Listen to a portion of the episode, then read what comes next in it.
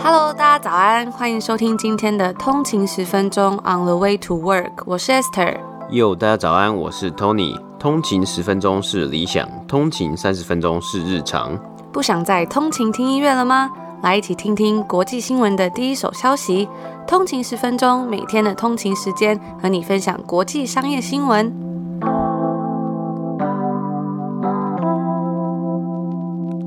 大家早安，今天是四月二十七号，欢迎回来通勤十分钟。大家早安。那今天呢，我们一样，我们就话不多说，直接进入今天的美股三大指数。今天是北美时间的四月二十六号星期一，那我们来看看今天的美股三大指数。道琼工业指数呢是下跌了六十一点，跌幅是零点一八个百分比，来到三万三千九百八十一点。S M P 五百是上涨了七点，涨幅是零点一八个百分比，来到四千一百八十七点。纳斯达克指数呢是上涨了一百二十一点，涨幅是零点八七个百分比，来到一万四千一百三十八点。那今天我们看到收盘的时候呢，道琼工业指数是下跌的，而纳斯达克指数则是继二月之后再度达到收盘后的历史新高，进入了二零二一年呢、去年表现非常优异的疫情受惠科技股啊，表现不如其他类股，例如银行和能源等类股。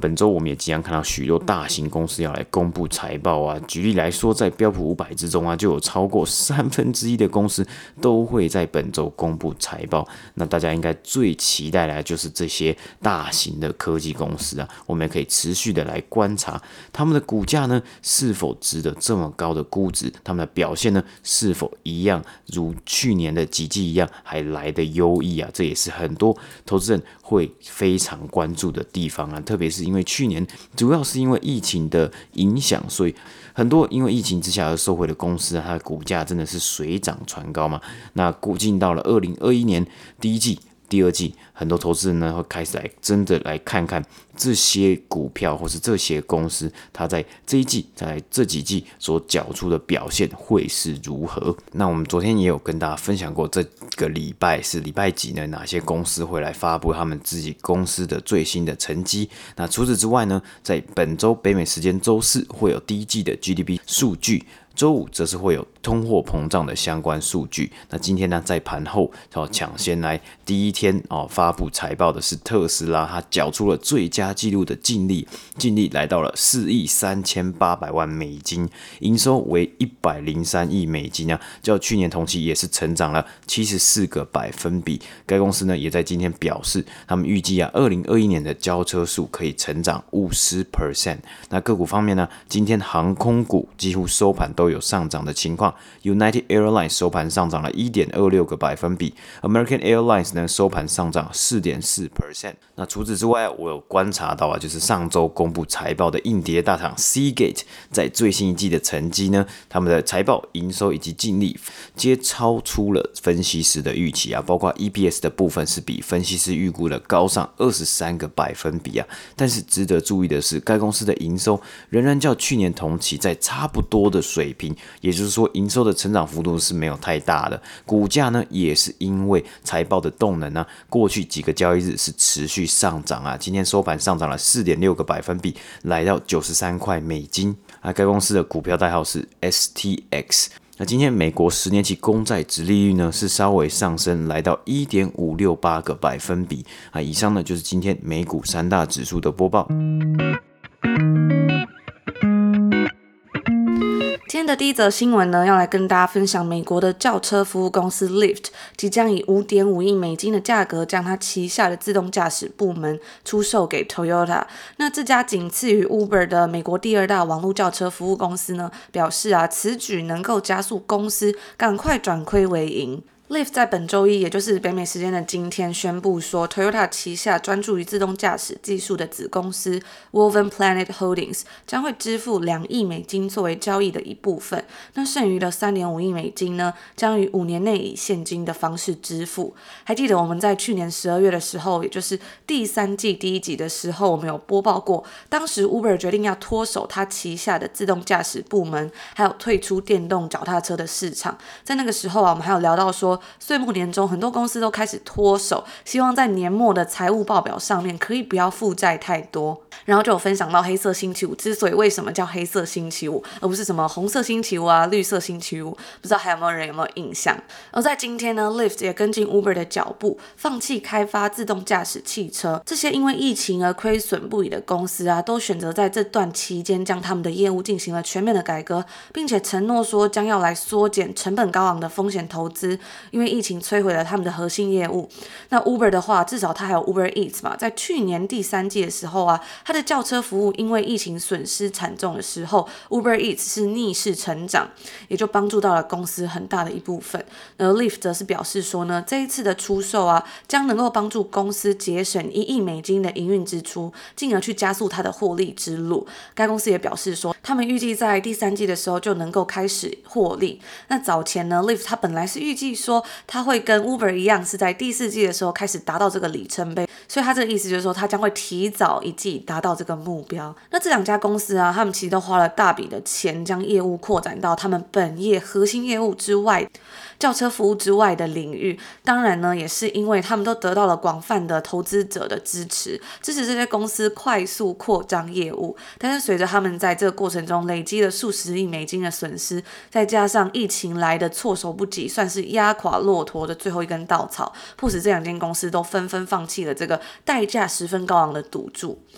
那一位 Lyft 的高层就表示说啊，这个产业已经变得越来越现实。怎么说呢？就是说让汽车制造商开发基础技术，而科技公司呢，则是帮助他们将这个技术与司机们连接起来。那这位高层就有提到说，Lyft 将会组成一支由二十名员工组成的团队，这个团队将会负责在未来建立这种与司机之间的伙伴关系，以及在该网络中部署自动驾驶汽车。而 Toyota 的子公司 Wolfen 呢，将会承接 Lyft。在自动驾驶部门工作的三百名员工，高层表示说啊，这样一来也能够让每个人都专注在做自己擅长的事情上面了。那该交易有望在今年的第三季度完成，但必须要获得监管部门的批准。那有时候啊，公司脱手自己旗下的部门，对公司来说其实也是一件好事。我就想到前阵子我在看《穷查理》那本书的时候，它里面谈到了很多非常有价值的模型，其中呢有一小段就是谈到他称之为癌症手术的方法。那那时候蒙格。在演讲里面，他是提到说，该方法是我们应该要记住的第一百零一种模型，它是用来挽救濒临倒闭的企业，那就是砍掉某些业务，然后将健康、值得留下来的业务保留下来。虽然这样听起来好像很容易，但我觉得如果真的是在管理一间公司的时候，可能你要怎么样去看哪些业务是要留下来，哪些业务要剔除掉，真的也不是一件很容易的事。那在里面他也提到说，如果这种方法行不通的时候，你就让公司破产。在书里面他举的例子是 Geico，美国四大汽车保险公司之一。那他的主业非常的好，但是呢，他被成功冲昏头，以为自己赚了很多钱，所以什么都懂就乱投资，结果蒙受了惨重的损失。那当然呢，他们后来也是用这个癌症手术的方法重新获得了成功。而在今天这则新闻，当然 Uber 跟 Lyft 并没有濒临倒闭啦，只是刚好在这边跟大家分享到这个有趣的癌症手术的方法。以上呢，就是今天的第一则新闻。今天的第二则新闻呢，我们来提到啊，我们先前有提到过，有鉴于这几年呢，二手市场的蓬勃发展，很多的品牌都想要进入到这个区块嘛。那我们也有看到许多处理二手衣市场或是贩卖二手衣，就是建设一个二手衣贩卖平台的公司啊，募得了许多资金，以及能够 IPO。例如 ThreadUp 在今年成功上市，目前股价呢，今天收盘是来到了十七点九七块美金。在先前的集数之中啊，我们是讨论到 Nike 想要抢占二手市场嘛，那推出球鞋回收计划，使用者会退还球鞋，Nike 呢负责清洁的部分，最后再拿回到实体店面做贩售。那我在网络上啊也已经看到有网友分享他们去体验过这个计划，从拍摄的影片中看来啊，这些球鞋的状况是都还不错，清洁的都还不错，有的可能只有穿到一两次而已，几乎都是全新的，价格好像也不贵啊，一双可能。二十三块、二十五块、二三十五块美金左右啊，不过也有人在讨论呢，到最后呢，还是可能会是造福再受伤啊，因为有人可能在网络上就会分享，有人是花了二十五块去买了这些球鞋回来。再用可能一百五十块的价格在网络上转卖给他人，那这个其实有可能是一个呃很难去避免的一个情形啊，因为毕竟有的时候呢，这些球鞋当然初衷就是希望可以让更多人有不同的管道来穿来买购买这些球鞋，特别是这些球鞋都是二十五块、三十五块。那我觉得其实情况就跟有时候啊，不只是 Nike 啊，其实很多的零售店，很多在美国或北美市场有的大型零售店，大家很喜欢去 thrifting 嘛，或是大家很喜欢去一些像在加拿大这里是 Winners 这些地方，他们去捡宝，因为这些地方呢，其实都会有很多过季的一些商品，这些大品牌的商品啊，可能有时候是就像有点像是 outlet 的 outlet 的感觉啊。那这些商品其实有时候也会打折，打折蛮快，也是五十块，可能你就可以买到 Adidas 啊、Nike 啊、New Balance 的过季的球鞋，也是新的。所以这个概念就跟我们之前分享 Nike Outlet 是一样的嘛，就是有的人就会去捡宝嘛，他看到诶这双球鞋卖三十块美金，在网络上呢在售价可能可以卖一百块，那就有一个七十块的这个利润嘛，所以有的人呢就是会特别去 target，特别去狙击这些球鞋来买卖，然后来贩售这样子。那当然这样是比较去觉得可能初衷比较不符合这些公司或本来想要做的初衷了。那除了 Nike 之外啊，我们今天要讲的是 Lululemon 呢也要推出他们自己的在售计划啦。会阶段性的推出啊，目前五月会在美国德州以及加州推出，而甚至六月呢，可能还会有线上的网店版本。消费者呢，只要将他们穿过几次的衣物呢拿到店内，或是利用邮寄的方式，那 in exchange 呢作为交换，他们是可以得到一张礼物卡、礼品卡。那这个礼品卡呢，就可以在 Lululemon 的门市啊做消费等等的。那 Lululemon 呢这次的计划是与 Trove 合作，Trove 是一间处理衣物在售的公司啊，他们。会帮忙分类啊、鉴定好坏、清洁等等的。除了 Lululemon 之外啊，这间公司也有跟 Levi's、Patagonia 以及始祖鸟等公司来合作。Lululemon 也有表示啊，这些几乎全新的商品会被清洁过后进行筛选。那如果不符合他们标准的话，会直接回收。该公司的 CEO 也有说到啊，他们希望啊，在二零三零年以前可以达到公司的所有产品都是百分之百由环保材质所做成的。那在售市场是持续的发展啊，整体的潜能还有成长空间，因此也有分析师建议啊，公司可以进军这个市场，希望能够对于增加营收再添助力，并且可以利用这个机会来宣传公司对于永续和环保的关注。但是这样子的感受啊，觉得对于消费者来说，可能又是不一样的感觉，因为当然分析师呢是从一个从公司盈利、营收还有赚钱以及公司整体品牌形象的角度来做一个出发点。但消费者呢，可能又是不一样的出发点。可能有人在网上会觉得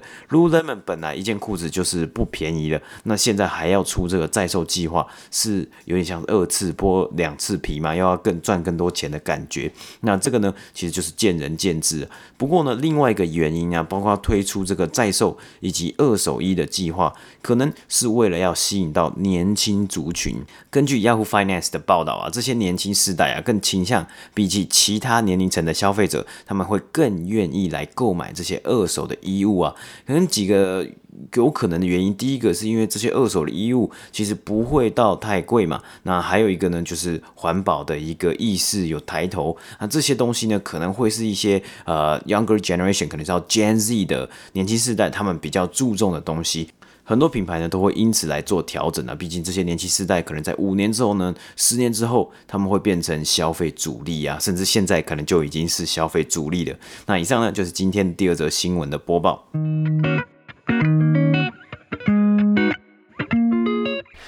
那最后呢，来跟大家稍微聊聊昨天举行的第九十三届奥斯卡奖。赵婷以《游牧人生》（Nomadland） 成为奥斯卡九十三年历史上第一位获得这项殊荣的亚裔女性。那这部片呢，也获得了最佳影片奖。他在得奖感言的时候就提到了《三字经》，不是脏话，是我们小时候常常可能会学到的那个《三字经》。他就用中文跟大家分享“人之初，性本善”，并且解释这段话的意思。他就说到啊，这个东西呢，到现在依然是他的信念，他永远都会在人的身上找到善良的地方，并且把这个奖项献给坚持善良的人。是这些人让他有了继续努力的动力。那我觉得蛮感动的。在社会上有许多的纷纷扰扰，可能会让我们暂时忘记了这些善良正直啊，以及世界上美好的地方。甚至在遇到很多不公不义的事情的时候，有时候有些人会选择变成那样子的人，但是有有些人会选择相信自己的信念，不被影响，甚至有能力的时候去帮助更多的人，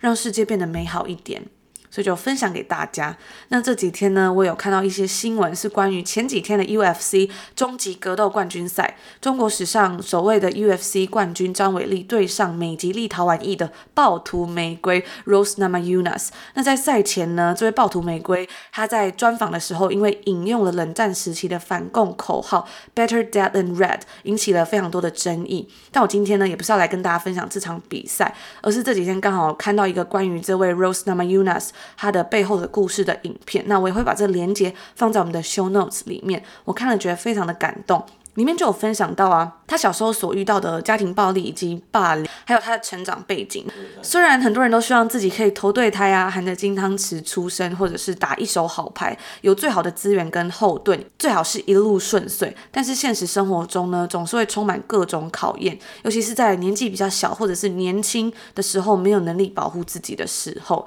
但是呢，Rose Namajunas 他选择了努力，让自己变强，积极面对，甚至在他自己成功之后啊，发挥他自己的影响力回馈给社会，还有跟他一样有相同遭遇的小孩，或者是这些人，那希望能够唤起大家重视心灵健康的重要性。我觉得真的很不容易，无论外面的世界再怎么改变呢，我们都还是有能力去选择做自己想做的人，然后坚持住自己心中的善良，甚至是帮助这个社会。我觉得非常的感动，然后在这边跟大家分享。像是我在前几天呢，也收到一位通勤族的讯息。那这位通勤族呢，就分享说，他他说他其实是从嗯去年接近夏天的时候就开始听了。他听到两百集的时候，我们有跟大家分享到这个 tick the box 的这些东西嘛，就是分享到说，哎，其实很多时候我们都是在人生的路上，不是去 connect the dots，而是去想要完成每一个表格、每一个框框，然后到最后就是有种累死自己的感觉啦，就想要符合。每一个框架，每一个不知道是呃，可能自己给自己的啊，或是家庭啊，或是整个社会啊，整个环境给予我们自己认定的这些框架。这位通勤族就分享到，他听到这个两百集的这个感言，他觉得深有同感。他一样是在好不容易达成一个小小目标之后，就面对到更多的社会标准要求。所以他听到这一集的时候，讲到这个他内心深处的压力，他说他觉得真的很难形容。那当然，这位通勤族也有分享到他一些人生历程啊，在这边就不方便跟大家分享。但是不知道为什么呢？看到有时候就是大家分享给我的这些话，我自己觉得虽然是我们在这边在节目上分享这些东西给大家，但是每次说到这些回馈，我自己也有一种被疗愈的感觉。嗯，对。那我觉得有时候就是说，虽然我们可能也不是不是到做到，你说做到冠军啊，拳击冠军啊，然后或者比赛冠军啊，运动比赛啊之类的，或是什么排行榜上的第几名啊？嗯嗯，对啊。那我们也很久没有看排行榜了，只是我觉得今天能够在这里跟大家一起啊，那我其实前几天也有看到一个位通勤组，他也有的讯息里面呢，他是说，哎，他觉得我们的节目啊是。呃，可以影响到很多越来越多的人啊，包括像是很多通勤族觉得，因为我们每天在这里播新闻啊，不只是一个新闻，而是一个态度或是一个呃正向能量的呃一个感觉的时候啊。我觉得不管是多多少人能够影响到这些人，我觉得我自己也觉得非常的满足，也希望我可以持续继续用同样的呃态度以及同样的信念继续来做这件事情下去。那就像刚刚 Tony 讲到，虽然我们也不是这拳击赛的第一名冠军啊，嗯、或是什么排行榜上面的红人，但是我觉得只要我们在这里讲的话，有一位通勤族，或是有一个人。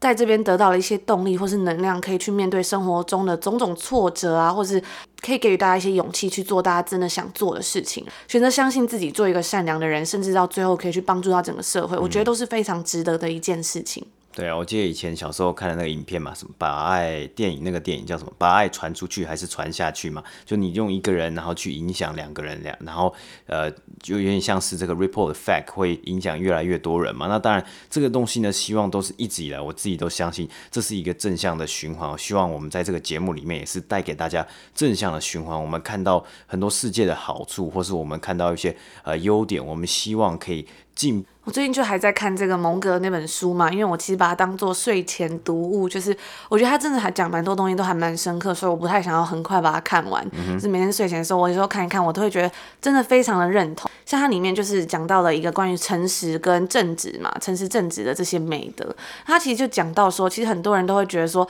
哦，这就是很善良啊，你做这些事可能就是为了一个好嘛，一个良善。但是他其实讲到说，其实有时候这是为了效率，你有时候就是用诚信。正直去对待别人的时候呢，其实长远来看是可以给予更大的效率。你可能就不用去处理一些狗屁倒灶的事情，可能后来因为你前面骗人啊，所以你要收的尾或是什么的。所以我觉得它里面真的讲到还蛮多东西，都非常的深刻。那有很多同学都已经有看过这本书，也欢迎大家跟我分享你的心得。我真的是还蛮珍藏的在看这本书的。没错没错。那我记得像是台积电呢、它的一些呃座右铭啊，或是它的一些 value 里面呢、其实里面也是有诚信。这个呢，在这边就就跟大家做一个补充。那以上就是我们今天的节目啦，祝大家有个愉快的星期二，然后我们星期四见。星期四见，拜拜。拜拜。